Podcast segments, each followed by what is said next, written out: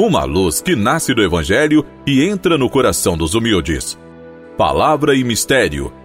Apresentação: Dom Messias dos Reis Silveira, Bispo da Diocese de Teófilo Otoni, Minas Gerais.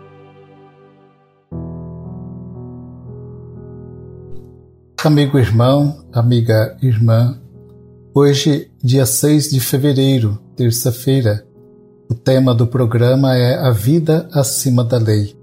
Que Deus nos abençoe, Ele nos guarde neste dia, que a Sua graça nos leve à realização dos nossos projetos e nos torne alegres e solidários. A Igreja celebra hoje São Paulo Miki e seus companheiros, os primeiros mártires do Extremo Oriente, também conhecidos como os mártires de Nagasaki canonizados pelo Papa Pio IX em 1862. O Evangelho de hoje traz um tema recorrente em Marcos e que é apontado também pelos outros evangelistas. O escândalo e a polêmica levantada pelos líderes religiosos ao verem que os discípulos de Jesus não cumpriam a tradição dos antigos. O grupo que se reúne junto a Jesus, formado por fariseus e letrados, se reveste da autoridade dos, de intérpretes oficiais da lei de Moisés e ansiosos por pegar Jesus, o questionam: por que teus discípulos não observam a tradição dos antigos, mas comem com as mãos impuras?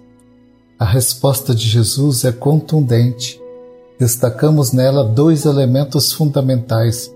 O primeiro deles é o culto que eles afirmam prestar a Deus é inútil.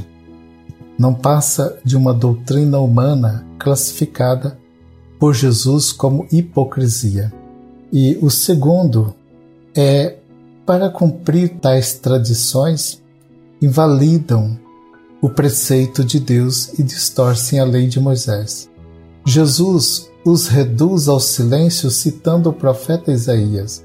Este povo me honra com os lábios, mas seu coração está longe de mim.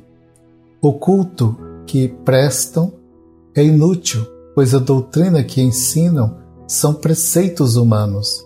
Desse modo, favoreciam uma religião ritualista e externa que acabava por extremamente opressora. O que Deus quer de seu povo é a santidade, não a observância cega das normas e ritos. O culto querido por Deus nasce do interior do coração humano e se manifesta na prática da justiça e da caridade. Não é do agrado de Deus o culto que exclui e oprime o irmão. A religião ensinada por Jesus associa a oração e os ritos à prática da caridade na vida cotidiana. Lembrando que neste ano nós temos o vamos viver o ano da oração anunciado pelo Papa Francisco. Aquela religião ensinada por Jesus, então une oração e a prática da caridade, os ritos e a prática da caridade. Deus não precisa de louvores, mas o irmão carente, esse precisa de nossa ajuda. Na exortação apostólica é, do documento do Concílio Vaticano II, nos vai mostrando a importância de viver esta intimidade com Cristo.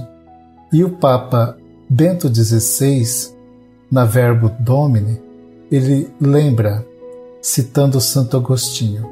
É fundamental compreender que a plenitude da lei, bem como todas as escrituras divinas, é o amor.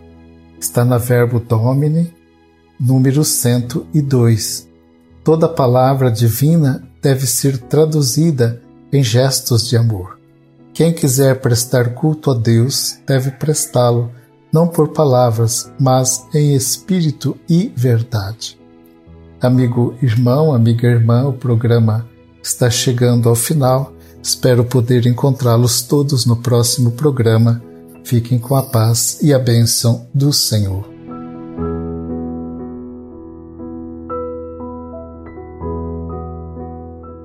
Ó Deus, abençoai o vosso povo, para que se afaste de todo mal e alcance o que deseja. Por Cristo nosso Senhor. Amém. Abençoe-vos o Deus Todo-Poderoso, Pai, Filho e Espírito Santo.